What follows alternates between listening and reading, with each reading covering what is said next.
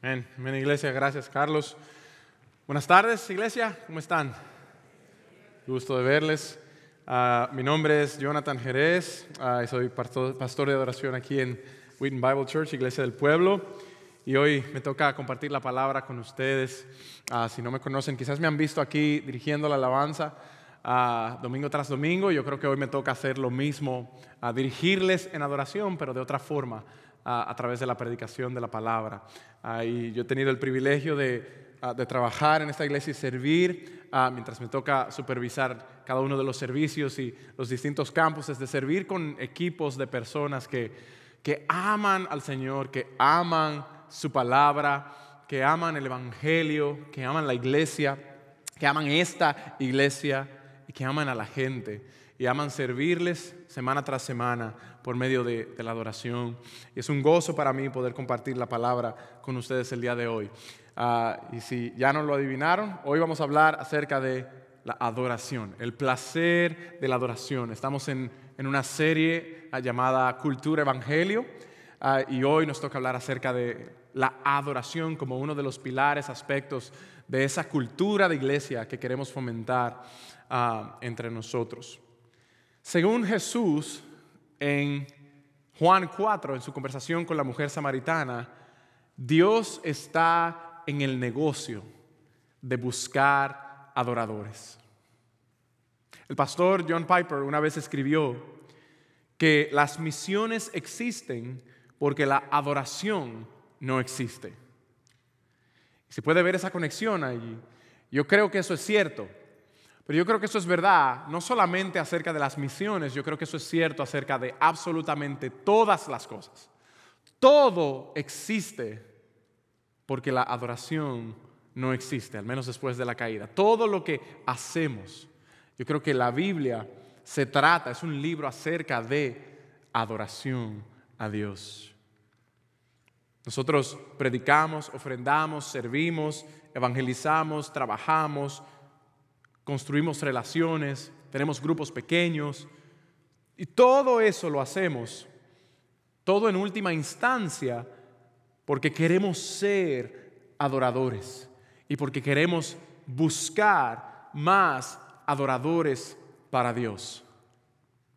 Hay tanto que se puede decir acerca de este tema. Ah, la adoración es un tema complejo, ah, es una doctrina amplia en la palabra de Dios. Una que desafortunadamente ha sido frecuentemente de división entre el pueblo de Dios y denominaciones enteras, congregaciones, familias, amigos, se dividen muchas veces por diferentes perspectivas y preferencias en cuanto a su entendimiento de la adoración. Sin embargo, en la conversación de Jesús con la mujer samaritana, vemos que ella estaba interesada en el cómo, el qué, el cuándo, como en inglés dice how to's, cómo se hace, cuándo se hace, dónde se hace. Y Jesús viene a cambiar eso y a enseñarle a ella, y yo creo que a nosotros, la verdadera adoración que el Padre está buscando. Hoy no vamos a hablar de esos how-tos. Hoy no vamos a entrar a un montón de cosas prácticas a través de la acerca de la adoración, sino que vamos a pasar ese tiempo estableciendo el fundamento primero, lo que yo creo que es lo más central y fundamental de la adoración. Y esto es nuestro desbordante deleite en la gloria de Dios en Jesucristo. Nuestro deleite desbordante en la gloria de Dios en Jesucristo. La razón es porque yo estoy convencido de que si nosotros como iglesia llegamos a un buen entendimiento de esto y hacemos todo lo que podamos para con su ayuda mantener eso como el centro, el foco de nuestra adoración individual y corporativa, yo creo que tendremos un buen, sólido fundamento bíblico y teológico donde pararnos cuando lleguemos a hablar luego de cosas prácticas acerca de la adoración. Pero el fundamento debe estar allí primero. Y como decía, hay tantos pasajes en la Biblia a los que podemos ir para aprender y hablar acerca de la adoración, pero yo he escogido hoy el Salmo 96. Y la razón es, yo quiero enfocarme en dos versículos allí, aunque vamos a ver el, Salmo, versículos 7 al 9, tres versículos. Y es que esos tres versículos han sido, han sido clave para mí en ayudarme a entender, en mi forma de pensar acerca de la adoración. Yo creo que encierra el corazón de la esencia de la adoración. Así que aquí lo que vamos a ver, le voy a dar eh, cuatro, cuatro puntos y luego vamos a verlos juntos. Número uno, la esencia de la adoración. Número dos, ¿por qué adoramos? Número tres, el pecado y la corrupción de la adoración. Y cuatro, el evangelio, la restauración de la adoración. Permíteme orar por nosotros, ora conmigo. Señor, yo te pido que abras hoy nuestros ojos a la belleza, a la gloria, a la hermosura, las maravillas que hay en tu gloria, en Jesús. Que nos muestres tu infinito valor, tu suprema grandeza, y que como resultado de abrir tu palabra el día de hoy y la obra de tu Espíritu en nosotros, aprendamos a dar gloria suprema a tu nombre sobre todas las cosas. Te pido que me ayudes a hablar como uno que habla tu palabra y no la mía, y que siembres tu palabra en nuestros corazones para que dé buen fruto, para la gloria de tu nombre. En Jesús, amén. Amén. Comenzamos entonces con nuestro primer punto, la esencia de la adoración. ¿Qué es adoración? Pues yo quiero argumentar que la adoración es en esencia atribuir valor o dar valor vamos a llegar ahí en un momento, pero primero comencemos por los, los primeros tres versículos de nuestro salmo. Son una exhortación al pueblo de Dios a expresar o demostrar adoración al Señor por medio del el canto, de expresiones ah, visibles y audibles. Particularmente el canto se nos ordena cantar al Señor como una expresión apropiada, adecuada de adoración a Él, especialmente cuando estamos juntos. El Salmo 34, verso 1, exaltaré al Señor en todo tiempo y su alabanza siempre estará en mis labios. Y nota las palabras, alabaré al Señor, exaltaré al Señor en todo tiempo y su alabanza siempre estará en mi boca. Y este salmo es una oración, pero es una oración para ser cantada. O sea que la implicación es que cantar es una respuesta apropiada al Señor. Y aunque sabemos que el canto y la música no necesariamente son sinónimos de adoración, es evidente que la Biblia, en la Biblia Dios le ha dado un lugar prominente al canto y a la música como un vehículo, un medio prominente a través del cual su pueblo expresa adoración a Él en todos los tiempos de la vida. Por eso el Salmo dice, en todo tiempo, en toda temporada de la vida. El pueblo de Dios es un pueblo que canta. Amén. Es un pueblo que canta. Cuando Dios sacó, si te vas al principio en, Éxodo 15, cuando Dios sacó al pueblo de Israel de Egipto y cruzó al otro lado del mar, ¿qué fue lo primero que hicieron? Cantar.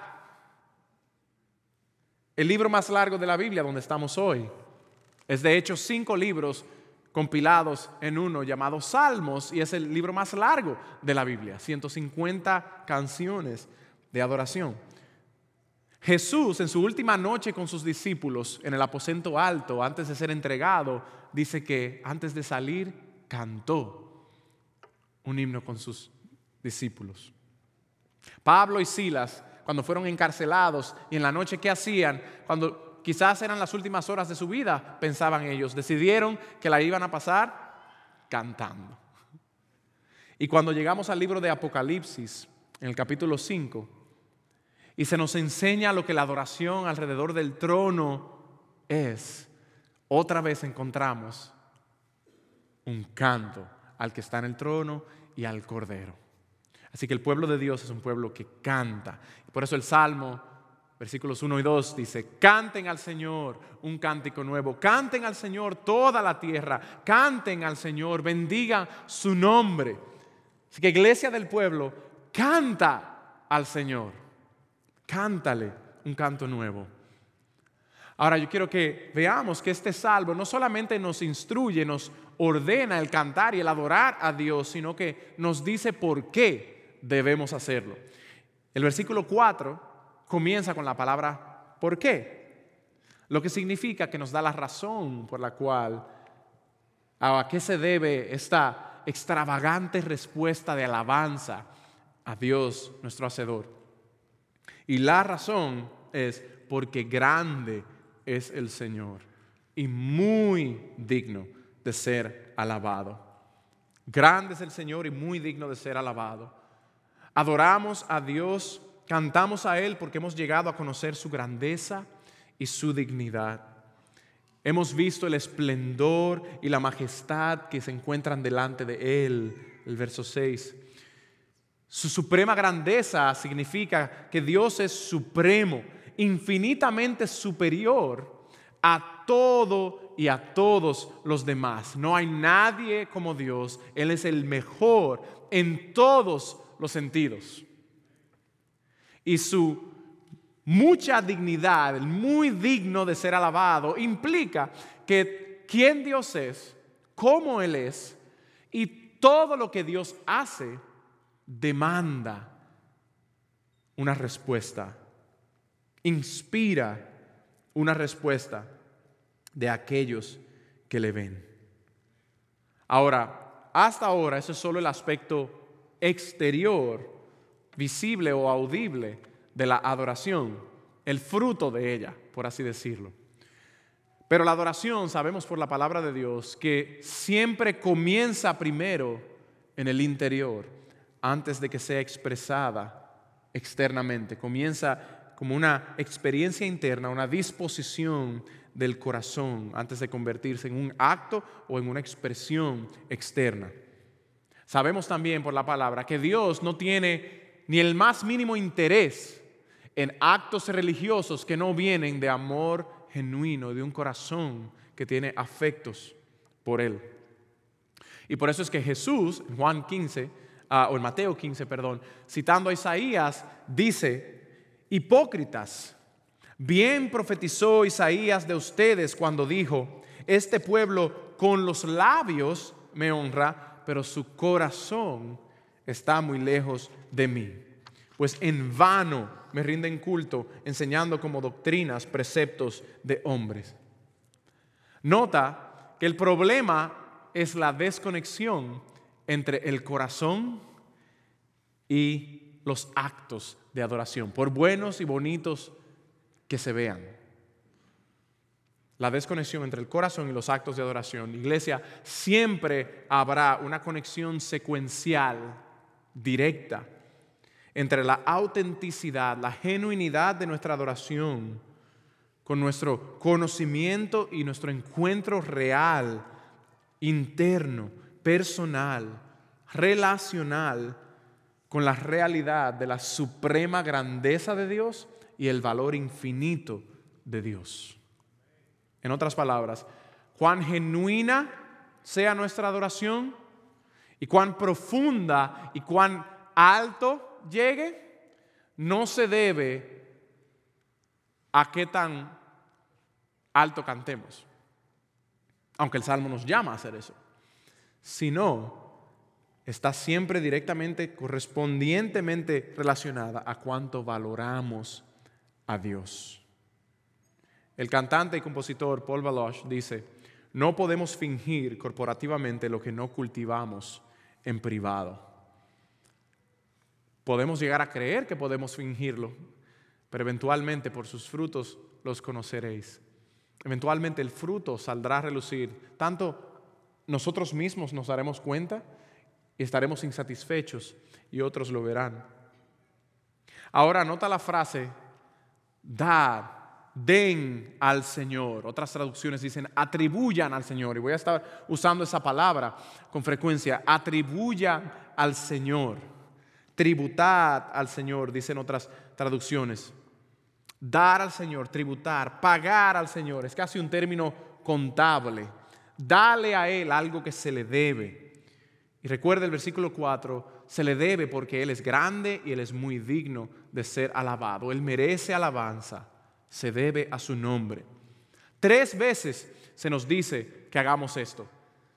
Den, den, den. Atribuyan al Señor, oh familias de los pueblos, den al Señor, atribuyan al Señor gloria y poder, atribuyan al Señor la gloria debida a su nombre, traigan ofrenda y entren a sus atrios. Y entonces ahora adoren al Señor.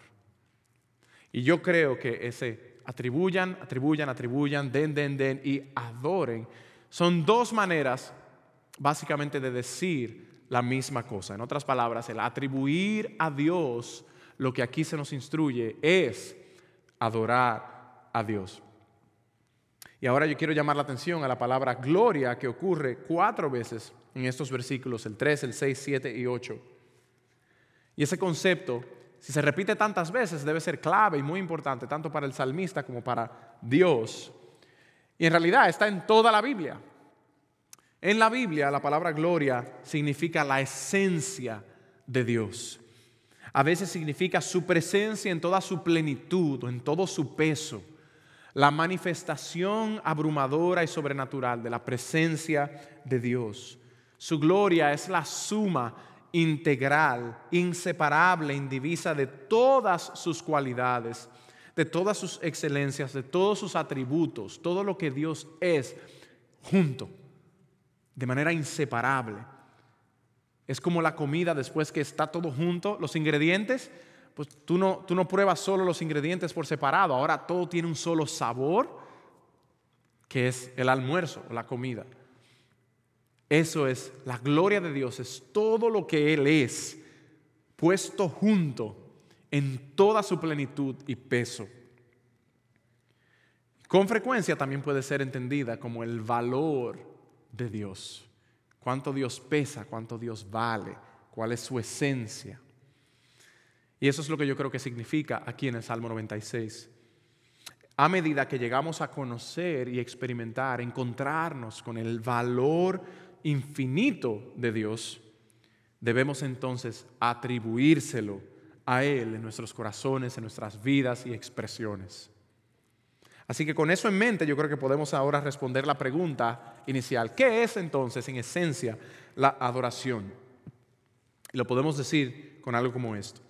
La adoración es la experiencia interna del corazón humano que surge de atribuir supremo valor a algo o a alguien, resultando entonces en expresiones y actos de devoción, amor, alabanza, reverencia, sumisión y obediencia. Y es precisamente por ese entendimiento de lo que la adoración es que yo creo que el apóstol Pablo dice a los filipenses, para mí el vivir es Cristo, el morir es ganancia, todo lo que para mí era ganancia lo considero como pérdida por causa de Cristo, considero todo como pérdida y aquí viene, por el incomparable o supremo valor de conocer a Cristo Jesús. Considero todo como basura para ganar a Cristo y ser hallado en Él. Y me encanta esta otra frase, quiero conocer a Cristo. Él conocía la suprema grandeza y el valor infinito de Jesús y absolutamente nada más ni nadie más se le acercaba a eso. En mi país se dice, no le daban ni por los talones. Jesús era supremo. Así que la pregunta para nosotros es, ¿conoces tú a Jesús?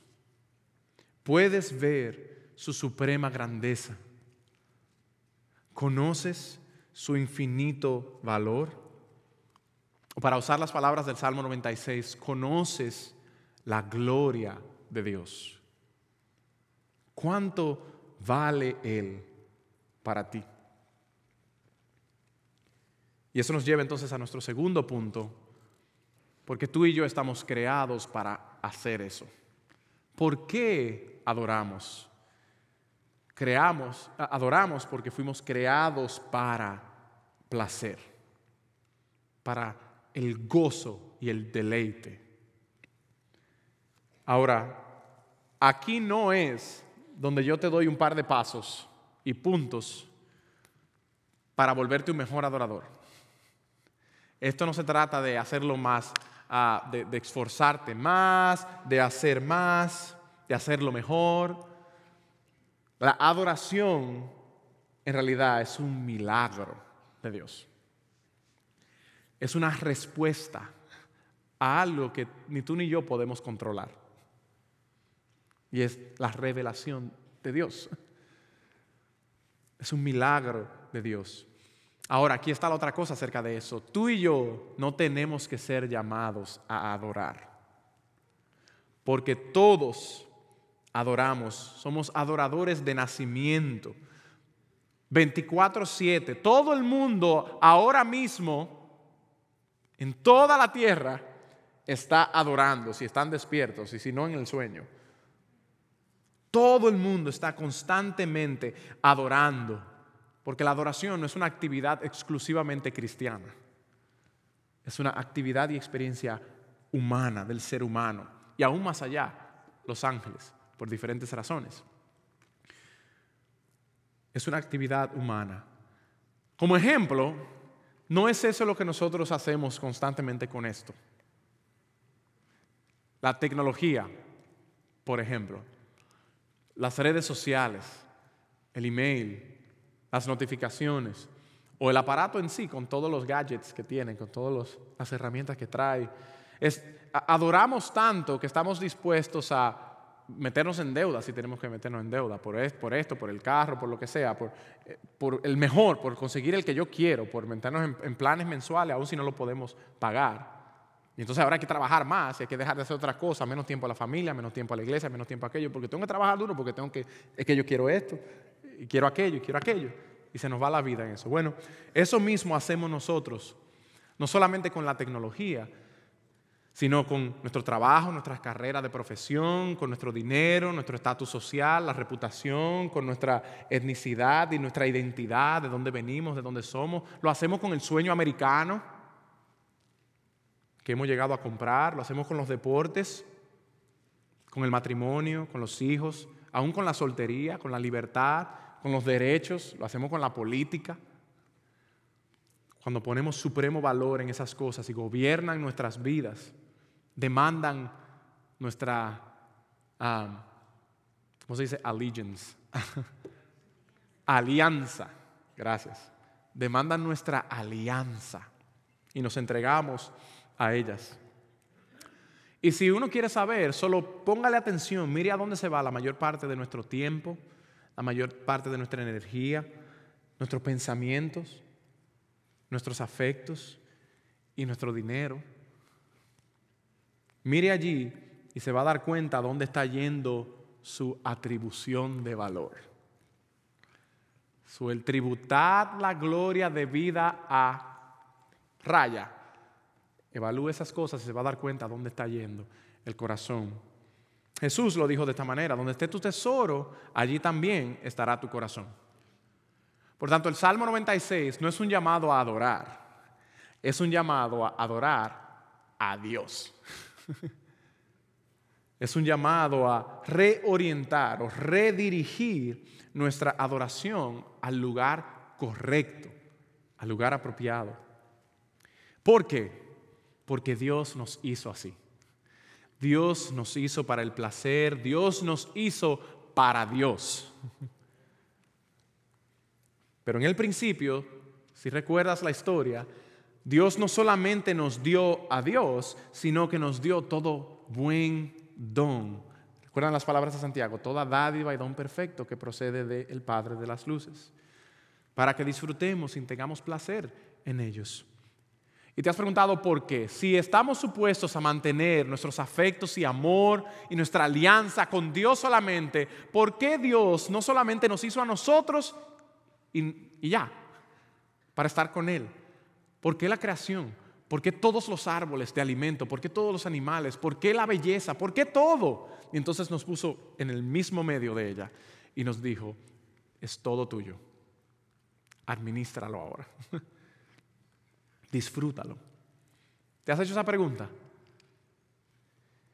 Yo creo que Dios realmente se excedió Dios no estuvo contento con lo suficiente, con lo que era necesario, sino que Él rebosó la copa de gloria, de hermosura y maravillas por su alegría y gozo en sí mismo y por su desbordamiento de bondad hacia nosotros. Yo creo que el relato de la creación nos enseña no solamente que Dios es poderoso para hacer todas las cosas de la nada, sino que Dios ama, ah, le importa y da tanto, tanto, que se tomó el tiempo y la intención de hacerlo todo hermoso. Los cielos cuentan la gloria de Dios, el firmamento, la obra de sus manos, dice el Salmo 19. Mire entonces en nuestro texto, el Salmo 96, versículos 11 al 13. Alégrense los cielos, regocíjense la tierra, ruge el mar y cuanto contiene, gócense el campo, todo lo que en él hay. Entonces todos los árboles del bosque cantarán con gozo delante del Señor. La creación es para Dios. Se deleita en Dios, se goza en Dios y Dios lo ama. Ahora, hay tanto en este mundo que nosotros no hemos visto y que nunca veremos. Piensa en las profundidades del océano solamente. Solo hay un tanto que conocemos. Hay tanto que nunca hemos visto. Y ahora piensa en que no solamente eso es aquí en este mundo, hay esta cosa allá afuera que se llama universo, que está lleno de cosas que tú y yo no solo que no podemos ver, sino que nunca sabremos que ni siquiera existen. Tú te preguntas, ¿por qué? Bueno, la razón es porque tú no eres el centro del universo. Quizás no todo está hecho para ti y para mí. Quizás fueron hechos para alguien que sencillamente ama rebosar y se deleita en verlos, la obra de sus manos. Salmo 8, cuando veo los cielos, la obra de tus dedos, la luna, las estrellas, todo lo que formaste, ¿quién es el hombre para que en él pienses. Dios ama rebosar. Todos sus regalos, Él quiere que los amemos y disfrutemos con Él. Él quiere que experimentemos placer no solo directamente en Él, sino también en Él a través de sus buenos dones. Los dones o regalos de Dios son para ser recibidos con alegría, y agradecimiento por amor al dador y para que aumenten nuestro deleite en la relación que tenemos con Él. Tanto como cuando es tu cumpleaños o tu aniversario y tu, pareja o, o un familiar te da un regalo, el regalo está para ser recibido con gratitud por amor a quien te lo da y para disfrutarlo y para recordarte y aumentar el gozo que tienes en la relación con el dador. Juan Calvino dijo, no hay ni una sola hoja de grama o de césped o hierba, como sea que le digan en su país. No hay color en este mundo que no haya sido hecho para hacernos regocijarnos. Él también nos hizo a su propia imagen conforme a su propia semejanza, lo cual significa que Él quiere que, seamos como Él, que participemos de su naturaleza creativa y desbordante, rebosante, y por eso somos como somos. Así que seguimos creando, inventando, descubriendo y haciendo uso de todo tipo de cosas para expresar nuestro deleite en Dios a través de nuestras facultades y dones dados por Dios. Ese es el desbordamiento, el rebosar de la imagen de Dios en nosotros. Y es por eso que expresamos a menudo nuestra adoración y deleite a través de expresiones artísticas y creativas. Nosotros reflejamos al Dios de el Salmo, eh, el Salmo 19, reflejamos al Dios del Salmo 8 cuando lo hacemos. Si recuerdas, a lo largo de la historia, la sociedad y la iglesia especialmente siempre ha hecho uso de las artes creativas para expresar muchísimas cosas, cosas como, por ejemplo, ah, instrumentos musicales y expresiones musicales, danza, pintura, escultura, inscripciones en paredes, estética, arquitectura, vitrales, catedrales, todo eso para expresar y comunicar ideas, ah, ideas, ya lo he predicado dos veces en inglés, ideas y su entendimiento y su experiencia de la vida, de la realidad con Dios o sin Dios muchas veces. Y la razón es porque somos como Él. Y es por eso que hacemos todo lo que hacemos aquí en nuestra iglesia y celebramos todas las expresiones artísticas y creativas que tenemos. Ninguna de estas cosas que hacemos y usamos son herramientas de mercadeo para atraer a nadie ni para apelar, ni para satisfacer a nadie y mantener a nadie contento. Todo lo que hacemos y usamos aquí es sencillamente el desborde y rebose de la imagen de Dios en nosotros y el gozo de su vida en nosotros por medio de su Espíritu. Expresiones de nuestro placer en Él y en todo lo que Él nos ha dado. Así que por eso celebramos todas las formas diferentes y cosas a través de las cuales podemos mostrar ese rebosar en Dios, en esta casa de fe. Y eso nos lleva entonces al punto 3. Todo esto suena muy bonito hasta que nos da en la cara la realidad del punto 3, el pecado. Porque nuestra adoración y placer fueron corrompidos, distorsionados en la caída. ¿Qué pasa entonces con la idolatría, con la mundanalidad? Y estamos muy conscientes de los peligros de este mundo y los placeres y los terribles efectos de amar las cosas del mundo. La Biblia está llena de advertencias sobre eso y debemos prestarle mucha atención. Porque ya no vivimos en el jardín, nuestras motivaciones ya no son puras. La disposición de nuestro corazón ya no es vivir y disfrutar a Dios y sus dones de manera legítima. El pecado entró al mundo por nuestra desobediencia, nuestra incredulidad, idolatría e ingratitud. Ahora han arruinado nuestra capacidad de disfrutar a Dios y sus dones como fuimos creados para hacerlo. Romanos 1, versículos 21 y 23 nos recuerdan, pues aunque, aunque conocían a Dios, no lo honraron como a Dios ni le dieron gracias y cambiaron la gloria del Dios incorruptible por una imagen en forma de hombre corruptible. Ahora note que el problema de nuestro pecado no es que encontramos placer en las cosas legítimas que Dios nos ha dado, sino que ahora ignoramos al dador. No le glorificamos y honramos por ellas, ni siquiera le damos gracias. El problema es que ahora lo reemplazamos a Él y nuestra inclinación natural es desear todo lo que Él nos ha dado, aparte y en lugar del dador. Ese es el corazón de la idolatría. Idolatría no es disfrutar demasiado de la creación, no es disfrutar mucho de sus regalos y dones legítimos, sino desearlos y disfrutarlos sin conexión o en lugar del creador o el dador. Y es por eso que C.S. Lewis una vez dijo, al parecer nuestro Señor no encuentra, encuentra no que nuestros deseos son muy fuertes, sino muy débiles.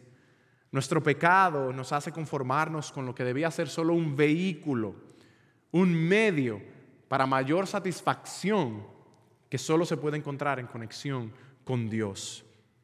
Y ahora debido al pecado, tú y yo, todos tenemos por lo menos tres problemas con relación al placer de la adoración. El primero es que atribuimos valor, gloria a cosas que no debemos. Y ese es el pecado. Las cosas que están fuera de lugar, están fuera del límite, Dios dijo no. Y ahora eso es lo que queremos. Ese es el primer problema. Y por eso el versículo 5 dice, porque todos los dioses de los pueblos son ídolos, pero el Señor hizo los cielos. Los pueblos no son la gente allá, es la iglesia del pueblo, la iglesia de los pueblos. Somos nosotros, nuestra idolatría, nuestro pecado, que busca atribuir supremo, suprema gloria a otras cosas que no lo merecen. Ahora, punto dos, atribuimos valor desproporcionado a placeres legítimos porque no, pero que no son dignos de supremo amor. Y esos son dones, regalos legítimos de Dios para ser disfrutados por nosotros con acción de gracias, pero ahora le asignamos más valor de lo que debemos. Y allí tú puedes poner tu trabajo, matrimonio, hijos, relaciones, comida, recreación, provisión, todo lo que es un buen don de Dios, pero que terminamos haciéndolo un ídolo. Y tres, el peor de todos, ahora no encontramos a Dios digno de supremo valor Así que le asignamos valor a lo que no debemos, valor desproporcionado a lo que sí tiene valor, pero no supremo, y al que sí tiene valor supremo, no lo vemos. No, no nos sabe bien. Así que en la caída la adoración se corrompió y nuestro placer fue distorsionado. Perdimos a Dios. Perdimos la fuente del verdadero placer y la capacidad de experimentarlo de una manera satisfactoria eternamente. Y hasta el día de hoy seguimos reemplazando su valor infinito y su suprema grandeza y la satisfacción que encontramos solo en Dios y en sus dones por medio de Él, en cisternas rotas, vacías, sin valor, hechas por el hombre. Y la realidad es que yo creo que si podemos mirar alrededor y hacia adentro, tenemos que ver y reconocer que estamos más insatisfechos que nunca. Pero me encantan los pero de la Biblia. Qué bueno que ahí no terminó la historia. Que Dios no nos dejó allí. Porque Dios ama y da y rebosa tanto que Él mismo entró en la historia. Y se hizo carne para bajarse a nuestro nivel y sacarnos del lodo. Y allí es donde tenemos que tornarnos al punto 4, el Evangelio es la restauración de la adoración verdadera. Debemos volver al Evangelio como la única respuesta para restauración de la adoración verdadera, porque es a través del Evangelio de Jesucristo que somos restaurados a una relación con Dios. Mediante el arrepentimiento y la fe Ahora nuestros pecados son perdonados, borrados para siempre, como si nunca hubiesen ocurrido. Jesús viene a tomar nuestra incredulidad, nuestra idolatría, nuestra ingratitud, todo nuestro pecado y ahora a darnos una justicia perfecta como un regalo de gracia.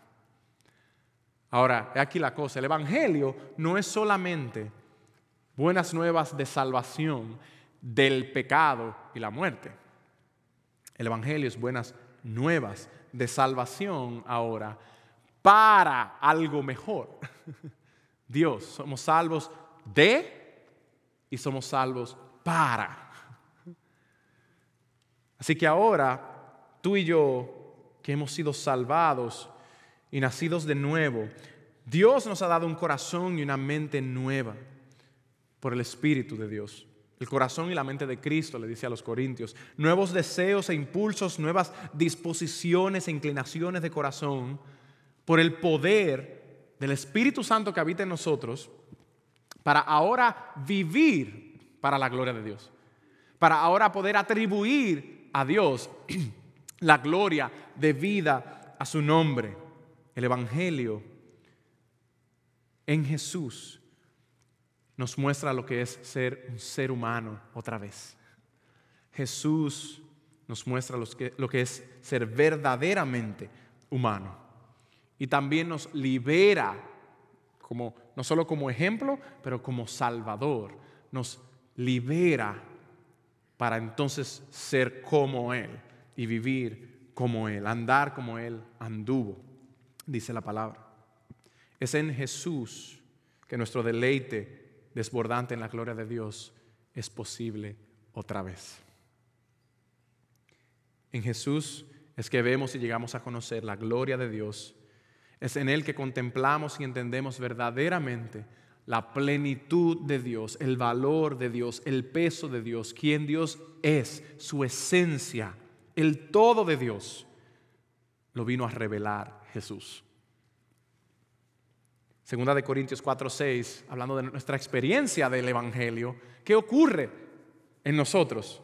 Pues Dios que dijo, de las tinieblas resplandecerá la luz en el principio, esa explosión en la creación, es el que ha resplandecido en nuestros corazones para iluminación del conocimiento de la gloria de Dios en el rostro de Cristo. La misma explosión de Génesis 1 ocurrió dentro de ti si estás en Cristo.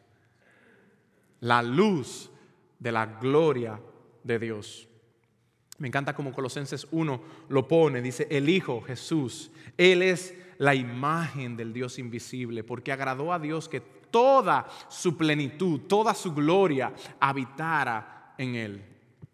Hebreos 1.3, el Hijo es el resplandor de la gloria de Dios y la representación exacta, la imagen exacta de su ser. Su huella digital es la misma que Dios. Así que tú quieres ver la gloria de Dios, quieres conocer la gloria de Dios, su suprema grandeza e infinito valor, búscalos en Jesús. Jesús es la gloria de Dios. Abre su palabra, pasa tiempo con Él, camina con Él, hazle preguntas, llega a conocerlo. Él es la gloria de Dios. Esa es la razón por la cual nuestra adoración como iglesia debe estar centrada en Jesús. La verdadera adoración cristiana es adoración por Jesús, a través de Jesús y a Jesús. La muerte, la vida, la resurrección de Jesús, sus implicaciones, sus efectos, sus beneficios en esta vida y la eternidad deben ser nuestra canción más apasionada, iglesia. Cuando cantemos el Evangelio, deben oírlo en Lake Michigan. Debe ser nuestra canción más apasionada. La única razón por la que nuestra adoración es aceptable y agradable a Dios es Jesús. ¿Usted sabía eso? No hay nada que podamos hacer para hacerla más agradable o aceptable a Dios. No es nuestro estilo musical, no es nuestra, nuestro idioma, nuestro origen ah, o cultura, no son las tradiciones cristianas que tenemos, no es nuestra historia familiar, ni siquiera si venimos de una familia cristiana, no es cómo nos vestimos para ir a la iglesia, que hace la adoración más o menos aceptable a Dios. Nada de eso le da ni por los talones a la adoración que el Padre está buscando. Ese fue el punto de Jesús en Juan 4. Es Jesús y solo Jesús. Nunca creamos nada más, ni hagamos que nuestra adoración se trate ni se centrada en nada ni nadie más que Jesús. Colosenses 3:16, que la palabra de Cristo, ¿qué es eso? El Evangelio. Que el mensaje, la palabra de Cristo, el Evangelio, habite en abundancia en ustedes y entre ustedes, con toda sabiduría, enseñándose y amonestándose unos a otros, no solamente con la predicación, con salmos, himnos y canciones espirituales cantando a Dios con acción de gracias en sus corazones. Por eso el Salmo dice, canta, de día en día proclama su salvación, todo lo que Él ha hecho. Cántenle un cántico nuevo. Atribúyenle gloria y fuerza. Denle al Señor la gloria de vida a su nombre. Denle a conocer. No lo escondan. No sean tímidos al respecto. Cántenle. Hagan a Dios supremo en sus corazones, en sus afectos, pero también en sus expresiones. Él lo merece, lo vemos en la Biblia una y otra vez.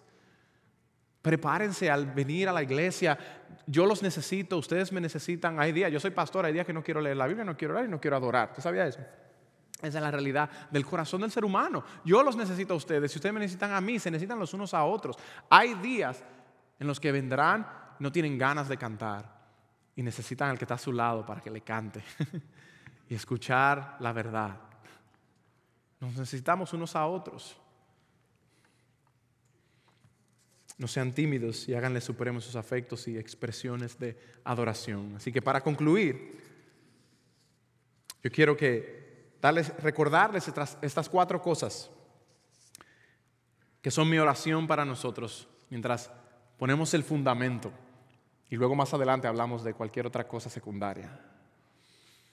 La primera es, atribuyamos al Señor y solo al Señor la gloria debida a su nombre.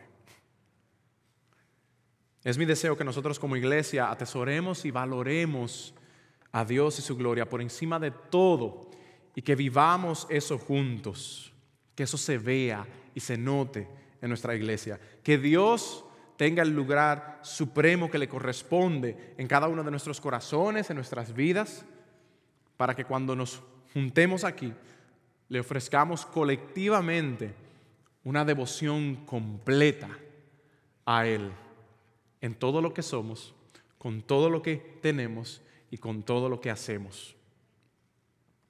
Dos, que seamos una iglesia que rebose, rebosemos de placer, gozo, satisfacción, alegría en Él y en sus dones. Porque somos una familia de personas a las que se le ha dado corazones nuevos, lentes nuevos, nuevo gusto para placer en Dios y en los dones que fluyen de Dios. Que nosotros seamos conocidos como un lugar de gozo, de alegría, contagioso, de gratitud, de generosidad, de creatividad, de servicio sacrificial por Dios. Tres, ayudémonos unos a otros a mantener primero lo primero y a luchar juntos, a pelear contra la idolatría. Por eso es importante adorar juntos, la reunión de los santos, nos vemos unos a otros, nos escuchamos unos a otros y quién sabe si de vez en cuando y cuando en vez nuestro sonido colectivo y nuestras expresiones de adoración y las verdades que cantamos quizás salven literalmente nuestra vida o nuestros matrimonios o nuestras relaciones con nuestros hijos o la vitalidad espiritual que a veces se va apagando. Nos advertimos mutuamente, nos hablamos verdad unos a otros, nos decimos, no, no, ahí no, ahí no, eso no es, eso no es, es Dios, acuérdate. Es, ahí, no ahí no está el valor supremo, es aquí. Te va a dejar vacío eso. Ven, ven aquí. Esa es la iglesia. Nos recordamos la suprema grandeza, el infinito valor de Dios y a buscar satisfacción últimamente solo en Él y en Él a través de lo que Él nos ha dado. Cuatro, con eso concluimos, celebremos el Evangelio como la única esperanza de restauración de nuestro placer en Dios. Si nuestra iglesia va a ser una iglesia de cultura evangelio, tenemos que ser verdaderamente una iglesia, un pueblo, con el evangelio como el centro de nuestra adoración. Todo lo demás viene después. Es Jesús y el Evangelio. Y yo oro que nuestra adoración corporativa sea empoderada y alimentada, catapultada por la asombrosa realidad de la luz del conocimiento, de la gloria de Dios en el rostro de Jesucristo. Que adoremos como personas que han sido salvadas personas que han sido vueltas a la vida de la muerte, transferidas de las tinieblas a la luz para anunciar sus virtudes a viva voz, perdonadas de todos sus pecados y reconciliadas con Dios para siempre. Vengamos aquí a rebosar juntos con nuestra propia adoración, porque creemos, vivimos y amamos el Evangelio. Amamos su presencia. Creemos que Dios habita en la alabanza, en la adoración de su pueblo. Él está aquí. Como dice Pedro en su primera carta, aunque no le vemos, le amamos. No le vemos, pero le vemos. Él está aquí. Que sea evidente que sabemos que Él está aquí. Y que nuestra respuesta muestre que sabemos que Él está aquí con nosotros y que encontremos en Él plenitud de gozo y deleites, placeres a su diestra para siempre. Amén. Amén. Permítame orar.